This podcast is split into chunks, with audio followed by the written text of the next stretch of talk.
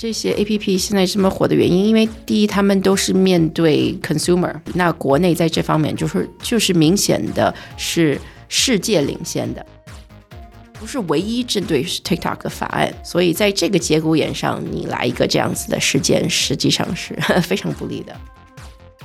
走进来了就是 Musk，Elon Musk，然后他走过来了，坐下来了，然后我们俩就是从五点半到六点半，就是只是我们两个人，就是设计他的一个 PPT keynote。我就是比较 shock，就是说国内的有一些已经出海的公司，他们完全没有听说过这个法案，这个我觉得那你就要自我拷问一下。在多元文化交流中碰撞有趣行业观点。Hello，大家好，我是 Jim，欢迎来到出海早知道。出海早知道是由一展示红人营销平台 Relay Club 出品的播客。我们希望通过对话来自品牌 KOL 营销的朋友们，以优化的内容为听众们提供不一样的营销视角，洞察海外市场商业机遇。我们之前的一一个播客，其实已经有机会一次在我们第十期跟马瑞碰了一下，然后今天我们还是非常荣幸再次邀请瑞参与今天的播客。如果你听了就是之前我们第十期的这个 podcast，其实你也会知道，就是他有很多的与众不同的视角。然后今天我们还是很荣幸，就是让他再次第二次过来参与。其实我们今天的节目也是在硅谷。拍的，我自己这一次也是出差回来。首先，可以让瑞跟我们的听众们打个招呼吧。Hello，大家好，我是马瑞，很荣幸回到出海早知道。然后今天其实我们准备了很多问题，特别是关于最近很多的中国公司可能会被美国政府禁用禁止。不过我们聊这一些之前，我们还想问第一个很关键的问题：How are you？你最近怎么样？还不错，不过我最近好像是花粉过敏很严重，所以今天可能对声音不是很好。嗯，没关系。其实我之前小时候在硅谷，我也会每一年大概三四月份就是花粉过敏，但是好像现在几乎没什么感受。因为你搬到国内去了。对对，但有一次很奇妙，就是我去了大理，因为就是我们公司 Sophia，他我们合伙人其实他生活在丽江，然后去了那个云南，也刚好几个月之前，好像是那边的花粉很多的时候，然后我。那个过敏的感受非常严重，就是几乎每天从早到晚都是打喷嚏呀、然后很很难受。有人说那个云南大理和硅谷的气候很相似，我不知道你你你之前去过那个云南吗？哎，好像真的没有，哎，还没有。嗯，它就是长相和景色其实很像，因为它有洱海，然后周边全是山，它其实蛮就是地理位置和气候方面，我觉得每次我去我都觉得很相似，就是跟我小时候在硅谷。不过这次我发现气候还是有变化，前几个月好像有很极端的天气，是吧？哦，对对对，我们这边一直停电，对，因为大风大雨。嗯啊、I don't know how to say in Chinese. Atmospheric river. 嗯、，atmospheric river. 气气候河流，I don't know 嗯。问一下啊我们听众们，可能可以呃 对给我们的反正好几次，可能有十二三次吧。然后每次过来，因为这边的基建很差，所以每次都可能要停个一到三天的店。哇哦，嗯哼，然后这个是很意外，因为过往二十年好像没有那么极端的天气吧。对，那除了天气之外，其实我们有蛮多的想聊的话题。如果有一些听众们没听我们之前的播客，可能会比较好奇，就是关于你是谁，然后包括关于你的背景，所以能否稍微介绍一下你自己？Sure，我就是嗯国内出生，然后在硅谷这边长大的美籍华人，然后后主要是在这边上完大学，学的是 W E，可是出来做的一直都是金融，所以将近十六、十七年了吧，一直做金融，开始做投行，后来做 PE，然后来做 VC，然后现在算是一个小的自媒体。加上天使投资人吧，主要实际上是讲国内的一些互联网公司的故事给这边的投资人。然后今天其实感觉你在硅谷的华人的圈子就是人脉还是很广泛，还是要打一个广告。我们今天在 iHealth 一个就是健康智能产品的公司录制今天的节目，然后这是因为我这次来出差，就是我们公司跟他们有一个战略性的合作。然后我们过来，就是瑞刚才一到，你说，哎，这是我认识这家公司，你好像认识公司的 CEO 是吧？对对对对对，嗯，对 对。然后这个事情本来就是我们都没有达成一致，然后突然发现这这些人你也认识。对，哎呀，做的很不错啊！这边美国就是之前联邦政府购买的这个 COVID test，嗯嗯，可能有。有一段时间吧，我大概百分之七十的 test，嗯嗯，都是 iHealth 提供的，然后是一个国内的公司，嗯，OK，而且我觉得实用性能和这个精准程度是最棒的。是的，是的，是的，就包括 我有一次，因为我妈妈之前也是流鼻涕、打喷嚏，然后我去东部看到她，然后当时我也用了一个 iHealth 的测试，发现哎，她当时真的是有 最好用，对，而且 最敏感，嗯。然后对，就是首先是很感谢那个 iHealth，就是给我们这个拍摄场地。第二件事情也是说很遗憾，就是这次我们又没办法让我们主播第二个主播 Amy 平时是跟我一起就是进行这些所有的采访，但因为我们今天是在硅谷，是中午十二点半，那等于是在国内的凌晨什么两三点，那三点半吧，对对，三点半，所以就是导致那个 Amy 无法参与。我希望我们第三次录制，那个 Amy 可以来参与。那我们可能会有第一个问题，是因为目前我们在硅谷，可能会有一些听众们，有要么他们在硅谷也好，或者在中国也好，他们可能是想要知道有什么样的方式可以。抓取和得到更多关于这个科技行业的信息。然后，如果就是大家也看了，就是瑞的推特，会发现他也是每天，就是几乎是每天会更新大家关于就是在发生的一些事情。所以，其实可能会有的听众们比较好奇，背后你自己是通过什么样的方式积累、抓取信息？你是通过什么样的媒体？通过什么样的来源理解？就是。在发生的一些事情。对，现在我跟很多人一样吧，尤其在硅谷的人，我们大家都在研究 AI。那我觉得，呃，当然是有一些线下的活动可以参加。比方说，两个礼拜之前我去了这边最大的 AI Meetup，大概号称有四千多个人注册了。我不知道最后到底去了多少个，不过是是人而不是 AI 的。对对，是人 是人对。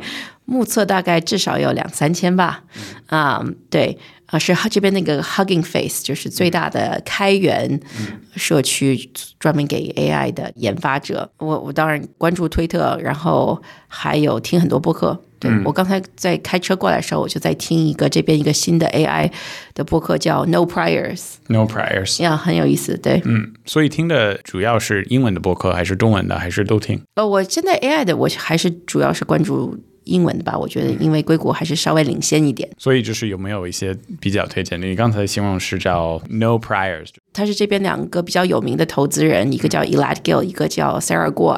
Actually，他是一个。你要听他的名字，你就知道姓郭的一个华人。不过他应该是在这边长大的，对，OK，对，做的很不错。然后他们俩联手起来，来来访问一些个 AI 的大佬吧。我们会把这个就是刚才说的这个博客的链接，我们会放在这个 show notes，就是笔记里面。那如果就是假如说有一些人，比如说一些中国的出海公司，他们对于硅谷感兴趣，或者北美市场感兴趣，有没有你会建议一些媒体呀，或者就是资源，他们可以。通过这些资源来更更彻底的理解这个美国市场或者北美市场，我就在看一些出海的创业者的这个机会嘛，看有没有，比方说有机会参与投资什么的。然后，所以我在这方面，自从我们上次做博客时候，我有做一些功课。我现在发现，我个人可能因为比较偏偏好这个 SaaS 吧，所以有一个嗯 SaaS 的。这个服务叫 Link Cloud，它应该有两个名字，不过我知道它的这个社区叫 Link Cloud，L I N K L O U D，是一位。高宁的小朋友，呃，不能叫他小朋友，不过因为我我比他年龄大，就是小弟弟 做的，对他就是关注 SaaS 出海这方面，嗯嗯，然后他有一个好像很活跃的社区，然后他也做一些线下活动，嗯嗯嗯，我给他打广告了，我应该告诉他 收一点广告费是吧？嗯，所以其实今天我们主要想聊的话题是关于一些所谓的就是。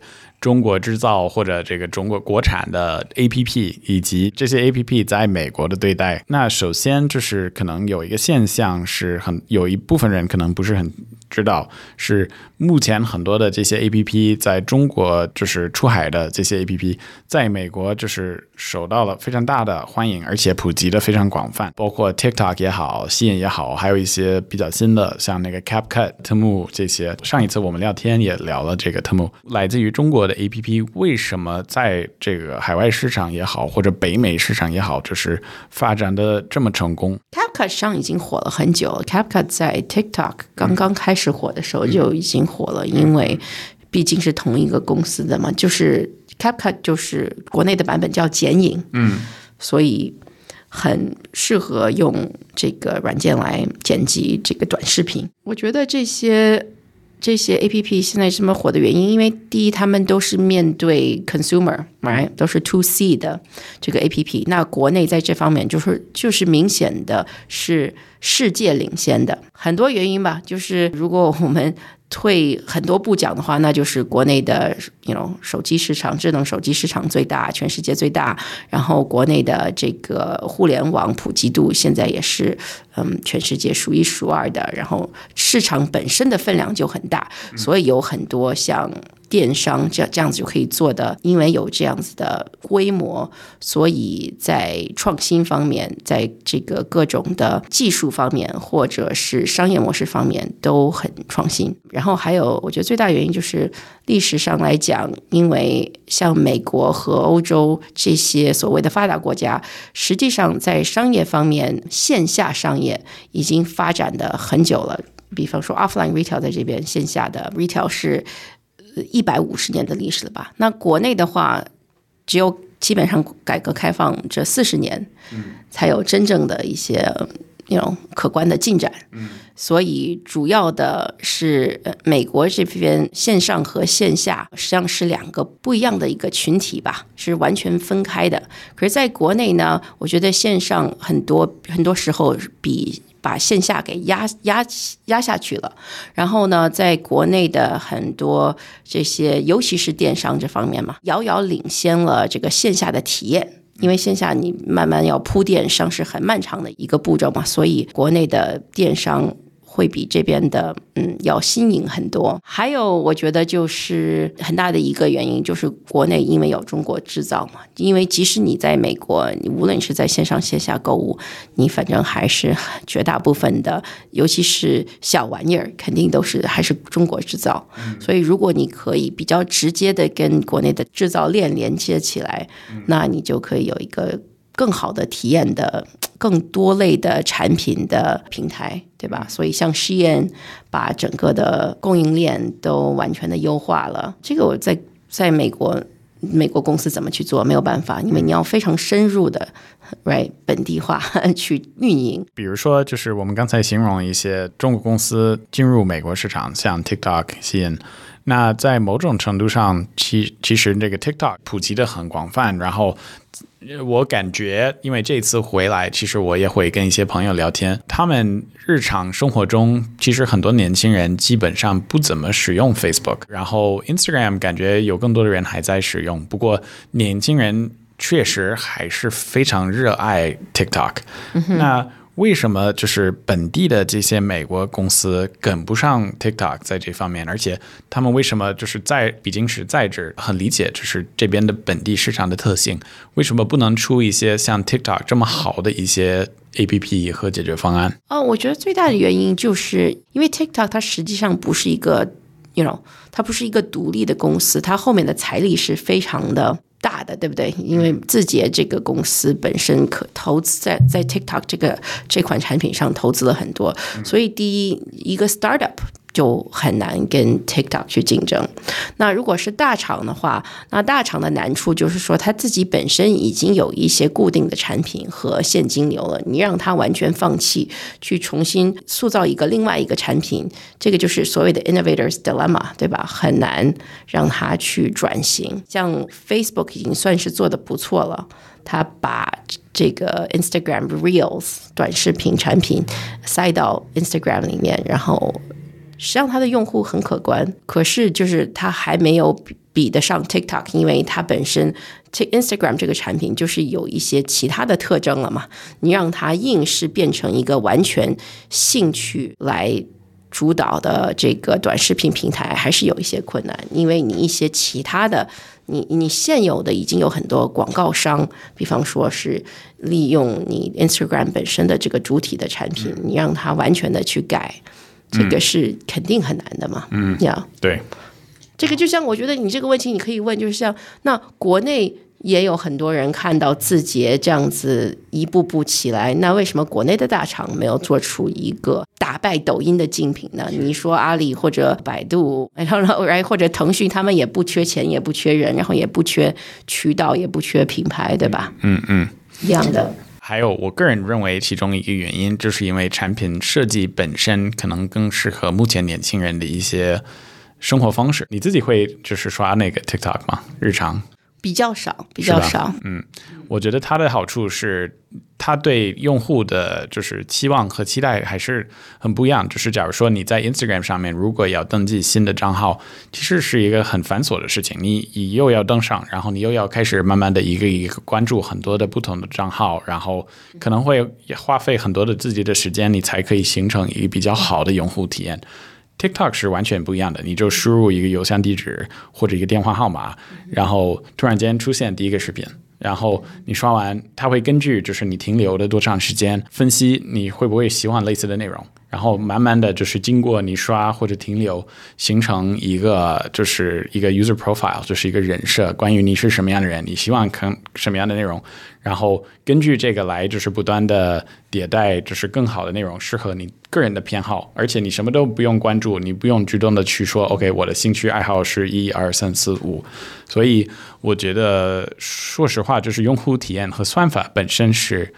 超级厉害，厉害到我自己就是操作的时候，我有点害怕，因为它会精准的分析你是什么样的人，而且你想要看什么样的内容。那我上比如说 Instagram，它推荐的一些其他的一些博主啊、账号啊，有的是我觉得要么是我真正的线下认识的人，或者我可能会喜欢的人，但它分析我的个人的型号的以及我个人的就是需求，我觉得它完全就是跟 TikTok 无法比。嗯哼。这个实际上对很多人都说有这样子的体验，我觉得我觉得还好，我觉得 TikTok 给我推荐的也没有那么精准。不过我觉得 Instagram 和 Facebook 给我推荐的基本上都是垃圾。我觉得我个人猜测，肯定并不是仅仅因为后面的技术方面，因为技术方面这个所谓的算法，实际上很多人都知道了。第一，对吧？啊，这个不是一个新的技术，只是说。它可能现在平台上的一些内容就有一些限制，嗯，它就没有这方面的 creators，right？或者它就没有这方面的内容，没有办法给你分发你想要看的。已经有一段时间之前有一个事件是字节跳动，就是 TikTok 母公司宣布他们有一个事件，是因为有四名美国记者，然后。公司就是与此同时是有一个数据泄露的事件，那公司内部是在做一个行动，是寻找就是这个数据的泄露是在那儿发生的。那过程当中，好像是他们访问了一些就是美国记记者的私人的信息，结果就是这个事情就是对外宣传是他们把。公司内的就是字节跳动的四位员工给开除，然后他们也是对外就是宣布说，OK，这是我们犯的一个错误。对于这个事件有什么样的看法？然后这个这样的事件会怎么样影响就是美国人的国情？关于比如说 TikTok 也好，或者字节跳动也好，对美国政府还有美国的人民就是怕说是其他，you know。其他群体，无论是其他的政府或者其他的，反正你不认识的人，你没有授权给他，就是怕别人来调动他们的私人数据，所以这个是一直在争吵的事情嘛，就说你怎么样来保证字节，你怎么样来保证我的数据是安全的？那这样子出了这样子的一个新闻，当然是非常的不好，对吧？这个应该好像是不仅仅是嗯去调动了这些。记者的数据好像还是去联系他们了，我忘了，反正，反正 something，反正反正非常不好，对吧？所以我觉得这这件事情，我会相信，因为字节他说哦，这个我不是恶意的，这个是我们自己在做内部的一个检查的时候，嗯，在审查的时候，然后呢，有一些员工他们可能没有遵守内部的流程、内部的规定，然后做了一些这个违反规定的事情。嗯，然后我觉得 OK 可以理解，因为实际上这种丑闻不是只有字节有，这个经常其他公司。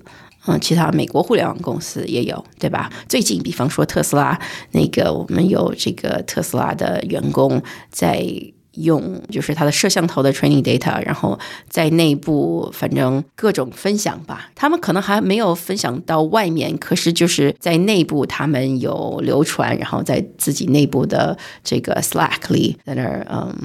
you know 开我们的用户的一些玩笑吧，我觉得反正这样子也很不好。这是刚刚两三天前的事情，所以很多员工他可能你自己内部有一些 policy，可是他不遵守的话，那你还是有麻烦。可是我觉得字节现在这个比较尴尬，是因为啊，他这件事情闹得第一比较大，因为现在美国国会为了嗯要保证这个。公民的数据安全，他甚至可能现在在在考虑一些法案，right？这个我们过会儿会讲，like Restrict Act。所以实际上是针对 TikTok 来设计的一个法案，不是唯一针对 TikTok。不过有所有中国来的 APP，嗯，都有这样子被封的风险，right？所以在这个节骨眼上，你来一个这样子的事件，实际上是 非常不利的。对，过会儿我们可以聊。就是关于这个 restrict 法案以及这些话题，有一个事儿，其实我很想问你，你刚才提到这个 Tesla 对吧？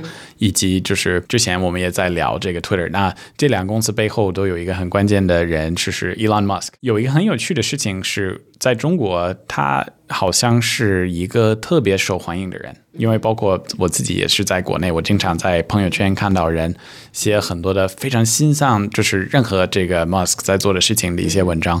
与此同时，比如说在小红书上面，我也看很多人佩很佩服他。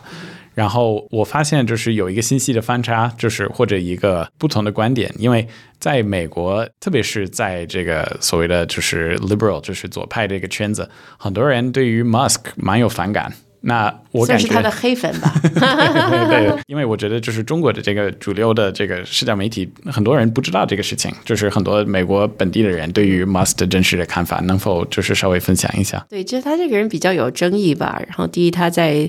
推特上经常会发一些可能不大负责任的一些言论，嗯，可是因为他的影响力很大，他可能有我忘了，反正几千万的粉丝。那他讲任何话，尤其是他是这么成功的一个企业家，然后又是带一个这个科技光环的，对吧？要把人类带到火星等等等等，所以很多人可能会很嗯轻易的就相信了他的话。可是他讲的一些。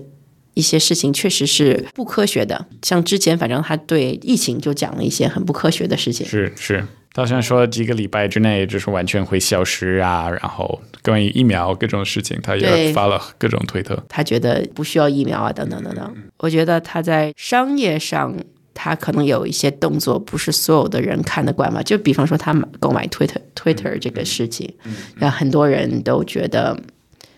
很 crazy，就觉得不支持，因为这是一个公众的平台，为什么要一个人来嗯百分之百的占有？然后呢，又不是特别的透明，他后面的做的一些事情。然后呢，然后呢，他在购买 Twitter 以后，他把。号称是百分之七十五、百分之八十的员工给裁了嘛，很快就裁了。然后有些他可能裁的时候，在这边会看起来比较残忍，比方说没有给员工很多的这个 severance，然后没有给员工像比方说还是怀孕的员工或者有疾病的员工，然后不续他们的保险等等，所以引起这边很多人的反感。然后呢，还有他的各种。政治不正确吧？嗯，对，嗯，他可能会比较贴近一些，就是至少在加州，在硅谷不是特别受欢迎的政治家。嗯嗯，所以导致呢，他有很多黑粉。其实我有一次，我也线下见过他。之前其实比较有意思的是，在大概是一四一五年，就是特斯拉就是要进入这个中国市场。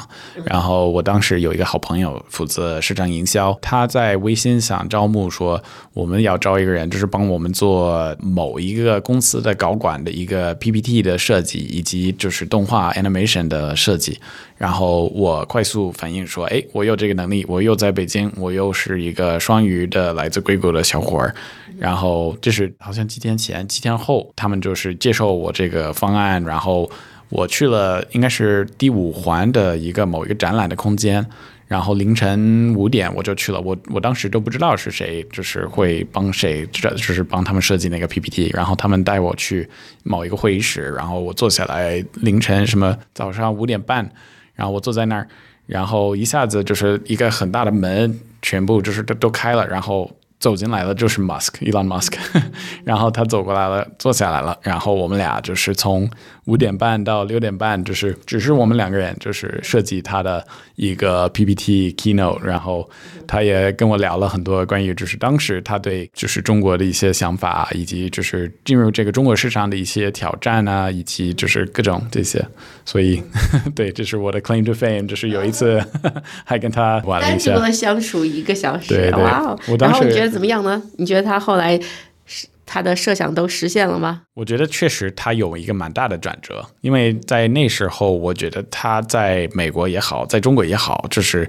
是是一个非常受欢迎的人，而且他做的很多事情是值得佩服的，包括他对比如说环保这个领域啊、电池啊、自动驾驶车呀、火箭，就是他对。世界的贡献是，我觉得任何人是接受以及就是佩服。不过当时他还是蛮蛮 normal、蛮接地气的一个人，而且他也是。他现在有点飘了，是吗？对我，我觉得是吧？对我我，而且可能是有一些人，他们对就是钱太多，然后他们可能生活圈子里面就是越来越少的人愿意跟他们说 no，就是否认他们的一些最不好的一面，那导致他们就是越来越夸张，越来越夸张。我我个人的想法也不仅仅是我个人的想法，好多人都觉得他最近还是有点夸张。嗯，反正今天的主题不是关于 Musk，我就是比较好奇，因为我我遇到的很多的中国朋友，他们说到 Musk，他们觉得他是一个超级厉害的人，在每一方面、每家公司每一个决定都是正确的。再反过来，我回到美国，我跟很多的硅谷的朋友，他们互相都是都在骂他，或者就是你想，就是你说的这种黑粉，这是很有意思的一件事情，因为他在两个地区的迭代，就是被接受的程度是完全不一样。然后我我也听说最近他好像会。四月份、五月份他会飞到上海，因为他们在上海不是有一个工厂，对，所以我我相信到时候他会有一个非常热烈的一个欢迎。因为说回到这个，就是中国国产的这些 A P P 在美国的情况，像这个瑞刚才形容，就是美国的国会现在在认真考虑是不是要禁止所有的所谓的这个中国产的 A P P。那这件事情其实不是拍脑门就想的一个决定。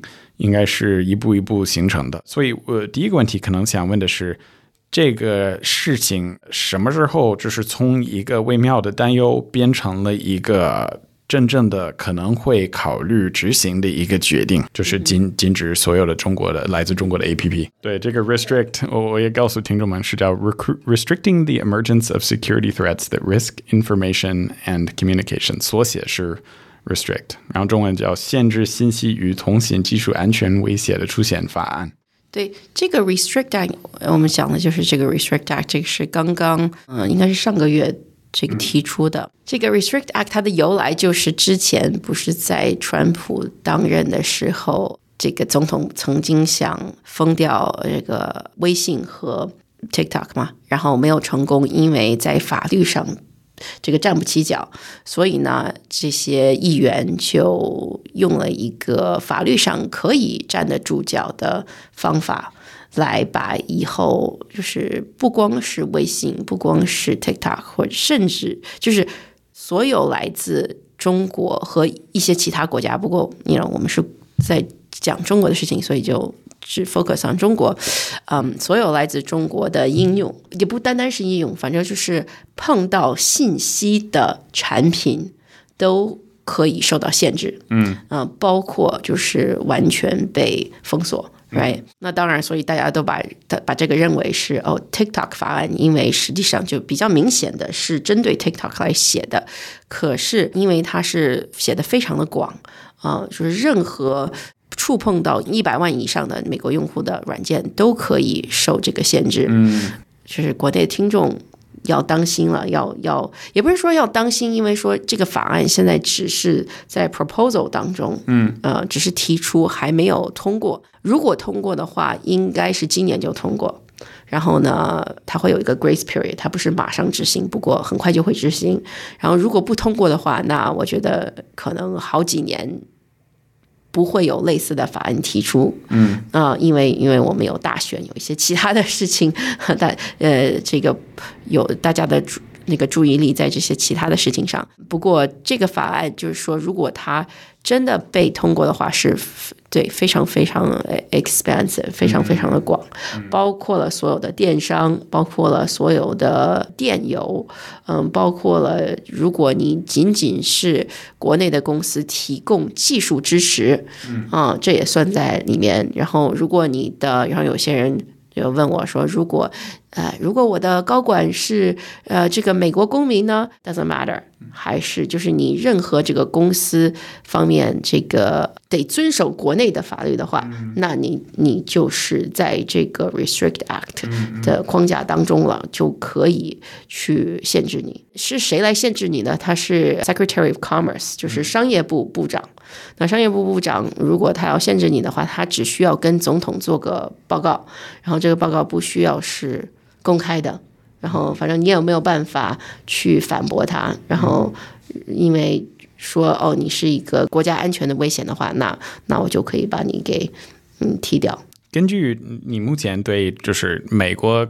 日常的这些消费者或者对这个美国国会的理解来说，你觉得这个法案会通过吗？还是现在太早，很难就是判断？我不大关注政治，实际上我我只是作为一个投资人，会关注一些有触碰到商业利益的那种法案。所以这个 restrict 我有研究一下，不过我不是很，我本人不是很懂政治。我觉得。聊了一些其他比我更懂的朋友哈，啊，这个法案是绝对是有机会通过的，嗯，因为反正政客当中吧，应该有很多人是希望它通过的，而且通过以后，就像我们讲的，它只是一个限制嘛，它并不是说你。这个所有国内的 App 就马上被 ban 了，而是说我有这个法律上的缘由去来检查你，right？我去检查你的话，实际上这个很多公司可能以后就做不起来了，因为投资人就不愿意投了嘛。投资人就说，如果我投了这个公司，你以后有可能被封的话，那。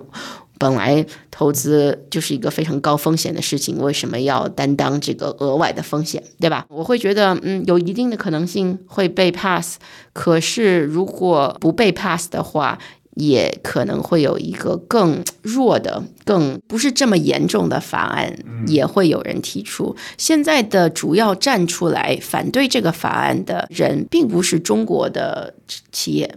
我觉得中国企业，我聊的绝大部分的人还没有。注意到这件事情，有可能是因为毕竟出海成功的公司没有那么多。主要站起来反对的，实际上是美国国内的一些人士，都是一些什么人权的什么的，因为他们觉得这个法案写的太宽了。嗯，对，所有任何的东西上都可以塞得进去。他们希望这个法案。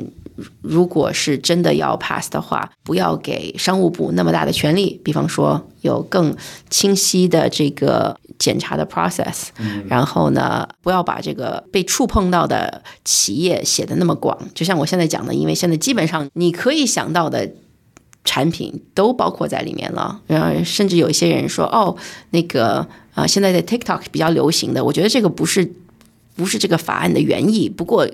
法案写的就是足够的模糊，你可以理解为哦，这个是有可能的。就是说，比方说我是 TikTok 的铁粉，然后 TikTok 被封了以后，我利用这个 VPN，然后去连接 TikTok，都有可能被归为这个违反这个法案当中。Is it possible? Yes，因为它写的很广，大概。就是美国政府大概不会去管这件事情，但是很多就像我讲的这个法律人士，他就觉得嗯不行，你你写的给政府不能给给他这么大的权利。还有就是这个法案当中是有说，你违反了这个法案的话，你有一个最低的罚款，我忘了几，反正几十万的罚款。不过你还有可能去坐牢。就是不超过 二十年的牢狱之灾。我觉得这个也是非常严重的。好像是十万美金，就是假如说被禁用的那些 A P P，你上一次什么十万美金，那我觉得大部分的用户是掏不出来这么多钱，为了刷一次 TikTok 而已。Like I said，这个不是法案的原意，它应该主要是真的是为了国家安全原因。可是因为它写的。这么 broad，所以对有一些专注宪法这方面的法律专家或或者或者是关注人权的什么，他们会比较。那我们说到这个国会的看法，以及就是目前他们在讨论的法案。不过有一个点是涉及到，就是美国老百姓对于这些所谓的就是中国公司的看法以及他们的担忧。根据你现在对美国消费者以及就是老百姓的理解。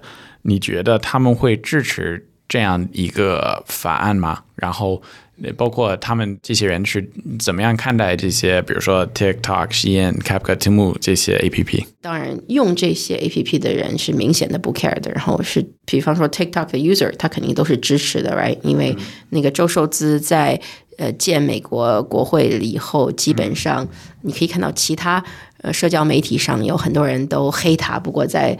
呃，在那个 TikTok 上，就是大家都是一边倒，都是挺他，right？觉得哦，他是什么 全全世界最帅的男子，很多很多，他他那个 捞了很多很多的粉丝。可是你看，现在有慢慢有一些 polls，就是调查出来，我不知道他。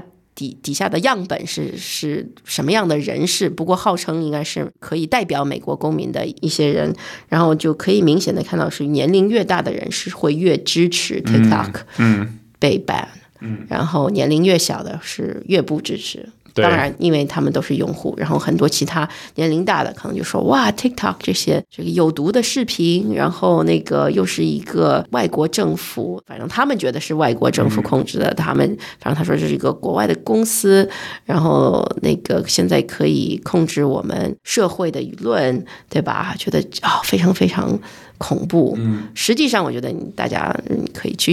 上 TikTok 上看一下，就跟抖音上一样，就是绝大部分都是娱乐短视频。美国的这些右派的，就是有一些政府官员，他们认为 TikTok 全是一些就是垃圾的内容，然后甚至说，我看了一些他们的言论，他们说 TikTok 这么不好，提供的全是垃圾内容，然后他们也会说中国抖音全只是一些教育性的一些。高水准的很好的内容，帮助你学习，帮助小孩学习。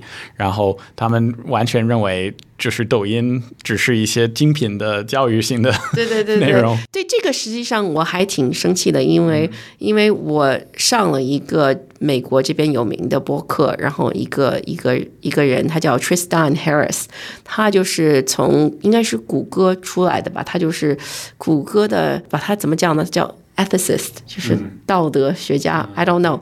然后呢，然后呢，他就是一直不停的在这在这边批评这边的互联网大厂，说你们在内容方面管的不够好，然后等等等等，让我们社会现在变得非常的大家互相敌对，然后小朋友都没有学到什么。然后我有上他的播客，然后我们有专门聊抖音和。这个 TikTok 的区别，然后我说，哎，抖音实际上是因为国内的这个一些政策，所以限制了未未成年儿童上去的时长，然后呢。也还有因为这个限制了他的时长，然后这个中国也希望说是推广一些有教育的内容。我不记得我有说什么，就是说国内的小朋友都是只看这个有营养的内容。可是他后来这个 Soundbite，就是他自己去去做宣传的时候，就变成说抖音是菠菜。呃，就是所谓的有营养的这个食物，然后呢，TikTok 是垃圾食品，然后呢，就说是中国公司是故意的，嗯，把所有的有营养的都留给了国内的小朋友，然后把所有的这个不好的都出口到了美国，然后就就演变成这样子的一句话了，然后所以很多就是如果你观看了那个。当就是周受资受这个国会的 讯问的时候，你就可以看到有一些国会参议员，他们很明显的是听到了这个新闻，对。对，这当然是不正确的，我们都知道不正确的。可是没有办法，这个已经有很多这个媒体也没有自己没有去做研究，所以他就很反正他报道了，所以现在变成一个很多美国人相信的假事实吧。我很希望就是这有这些想法的人可以做一个那个二等座的高铁，在中国发现真正的抖音内容会是怎么样的？因为我每次做发现很多人就是放各种各样的一些也也不算是很有营养的内容，主要还是娱乐偏娱乐的嘛，对啊。然后，其实最近我这次回美国，我也是在问很多朋友，也在分析，而且我在 TikTok 上也看了很多人。本地的美国的年轻人在吐槽美国的国会的一些官员，因为有其中一位是好像是来自美国南方德州哪里，然后他在问一些说实话很愚蠢的问题，比如说 Does TikTok connect to the WiFi？就是很南方的口音。他说，Tik 你使用 TikTok 会不会连接到你家里的这个网络的路由器？然后就是说着说着，觉得是一个很可怕的事情，对吧？那很多的网民就是疯狂在美国本地网民在在吐槽他，我觉得说实话，就是有的是有一个很大的偏差，是美国的年轻人跟就是上一代，比如说五十岁、六十岁以上，对于这些中国公司，其中一个现象，我我也想听瑞的意见，就是我看了一个 TikTok，有人说可能是就是 TikTok 在某种程度上会抓取一部分我私人的信息，我私人的数据。但是与此同时，其实比如说 Instagram 也会，Facebook 也会，各种各样像亚马逊的网络平台，在某种程度上也会抓取一部分的私人的信息。其实 TikTok 被限制，可能某一个原因是有的，就是政府说的原因，是因为它会就是抓取一部分的你的私人的数据信息。不过实际上很多的 APP 都是这么做，对吧？那我不知道你怎么看，就是。这样就是单独筛选 TikTok 说 OK，因为 TikTok 做的这件事情，我们才会执行这样的一个法案。那是不是要把同样的就是这个逻辑移到比如说 Facebook 和 Instagram 上？为什么只是筛选 TikTok 来做？你怎么看这个问题？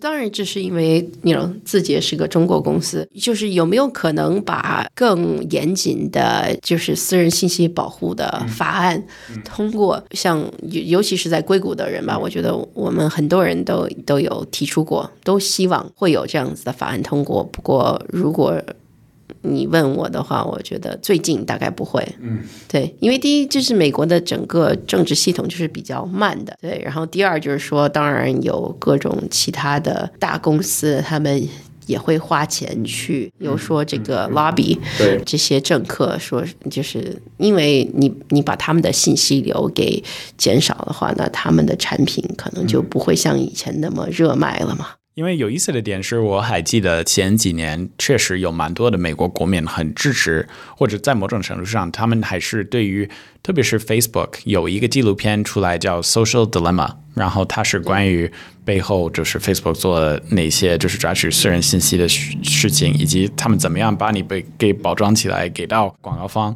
或者就是甚至说政治层面，就是背后怎么会影响很多的地理政政治的一些决定。当时其实蛮多人对于就是这种针对这个奢美公司的一些政策是蛮支持。雷声很大，雨很小，对，后来没有发发生任何实质上的改变。说到社交媒体，这确实一个比较大的转折，不可避免的要要说的点是社交媒体品牌。那我们刚才形容这个 TikTok，我们也说到这个 YouTube，还有 Instagram。然后确实，很多中国公司在出海的过程当中，可能会在这些平台上寻找一些海外红人做合作。如果有一些听众们想要寻找海外红人，其实也可以考虑使用我们的。平台 Relay Club，我们是一个全方位的 SaaS 平台，我们可以帮助亚洲品牌找到海外红人，跟他们建立联系和合作。那如果有人对于我们解决方案感兴趣的话，可以想办法加我们的小助手 Clubby 的微信号，微信号是 Relay R E L A Y 下划线 Club C L U B。好，我们就回到我们的话题了。有一个问题，其实是关于这个长期的未来的会发生什么样的事情。其实我们今天很。多说的只是关于当下的情况，以及可能近期可能会执行的一个法案，那个 Restrict 法案。不过涉及到，比如说接下来五到十年，瑞，您会怎么看待就是中国公司未来的发展的空间？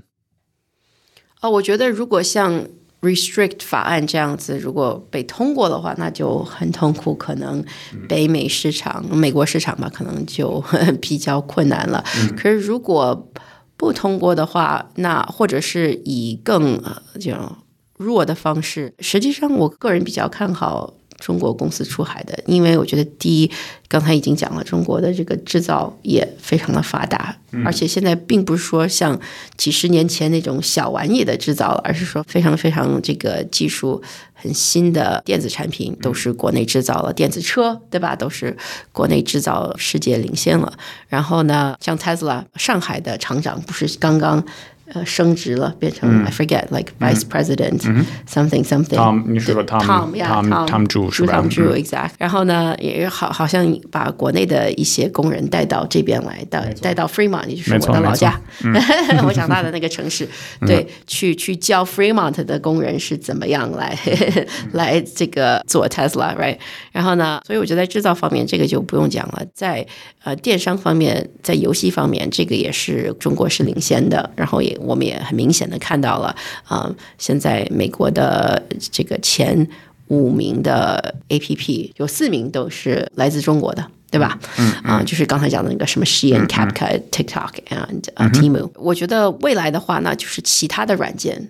嗯，方面，其实我个人之前我不是说了我在我在看 SaaS 嘛，所以就是我会觉得国内的有足够的嗯产品能力和研发能力，如果配对了海外比较好的呃市场，就是因为国内的这个付费意愿太低了，可是在海外上有很多呃机会，有很多商机，就是很愿意付费的一些公司，如果我们可以。把这两个连接在一起来，实际上可能是比较有意思的一件事情。嗯，啊，对。不过我觉得，既然有这个法案出来了，可能还得再关注一下。对。然后我也看了一些人在分析这个法案，其实。不仅仅只是一些所谓的纯粹的软件公司。举个例子，有的公司最近像那个 Amazon 会出一个 Amazon Ring，那它会有一个智能门锁，那个门锁前面会装一个摄像头，可以对外就是录像。其实。他抓取的这个录像的信息也会被覆盖在这么一个法案里面。对对对对，任何碰到就是信息、个人信息的东西，对对对，包括了这个智能的硬件。是，所以可能有的听众们在出海领域可能觉得，哦，那我就是一个硬件产品，这个法案跟我没关系。对，但实际上非常有关系。对，任何就是。软软件也好，就是硬件很多方面也好，就是很多公司可能会被影响。如果这个事情真的通过了，对我觉得唯一就是你卖双鞋啊什么的，就是完全不智能的，有任何碰到 you know 数字信息的，嗯嗯嗯，严格来讲，对吧？就像我讲的这个这个法案，它实际上是针对 TikTok 的，不过。严格来讲，你的产品也会归类为嗯，可能被受限制的。最后，关于这个的问题，可能是就是我们在听这个节目的一些，就是在出海中的中国科技公司的领导也好，或者朋友们，他们就是知道这个现象，就是他们是否可以做一点什么准备，或者就是提前为这个做任何就是什么样的一个准备的动作？我觉得。这个法案无论它是否 pass，以后未来的私人信息保护都会被任何政府或者就是人民，反正大家都会更加的关注，所以一定要一开始就把这个信息安全保护好。嗯，觉得有一点好处就是国内在这方面法案，就是这些这些法律已经升级了很多，嗯，对吧？所以如果你在国内做产品的话，可能这个国内的这个法律的执行就已经被迫你把信息管理做得很好了，然后信息安全做得很好了，然后你在去其他国家的时候，我觉得要更上一层楼。很多人可能觉得之前这个跟我的。核心产品没有很大的关系，可是我们现在看到了，这个很有可能是你产品的这个致命的以上，对吧？所以你可能你的产品在这方面做的不好的话，你可能就没有办法在海外出售，嗯，或者你有很大的这个丑闻，或者你有很或者你承受很大的这个财务上的风险，因为我因为所有的这些法案都有相应的罚款的。那个机制，对吧？所以我觉得在这方面，你可以做的就是 把信息安全做得更好，不要成为那个新闻里报道的那个公司，把所有的信息都泄露了。如果你在这边已经开始有业务了，那我觉得你可以多多去咨询一些这方面的嗯法律上的一些支持。嗯，看你可不可以有最新的信息，而不是听我这个 不懂法律的人来给你解释，对吧？我就是比较 shock，就是说国内的有一些已经出海的公司，他们完全没有听说过这个法案。这个我觉得，那你就要自我拷问一下，说，哎，为什么我这个信息这么堵塞？我这么重要的关关系到我的业务的东西，我的新闻我都没有听到。那他们听完我们的 podcast，他们肯定会知道了，是吧？那我们就是说拜拜之前，其实每一次我们有录制 podcast，我们会准备一个小 quiz 给我们的，就是每次采访的人跟他的就是个人的背景有关。那有没有愿意就是参与这么一个 quiz 游戏？I don't have a choice, right? 嗯，对，好，必然的。好，那我们第一个问题应该是比较简单的，因为其实我们刚聊了美国前十个 APP 下载量排行榜中。有几个来自中国？第一个答案四个啊，对，你已经猜对了。好，OK，那这个已经是叮叮叮准确答案。我们跳到第二个那个问题：下列哪个 APP 不是中国的？A. WeChat，B. Hello Bike，C. Luckin Coffee，还是 D. 全部都是中国公司？啊，全部都是。这个太简单了。对，我觉得这次我们问题，因为上次我们问题准备的太难，我觉得这次我们准备的太容易了。好好好好，给我面子，对对。那第三个问题可能可能会有一点挑战性。Shein 本来就是那个服装公司，它最初被称为 She Inside，就是 A 是 She Inside，B 是 She In Trend，C 永远一直都是 Shein。She Inside。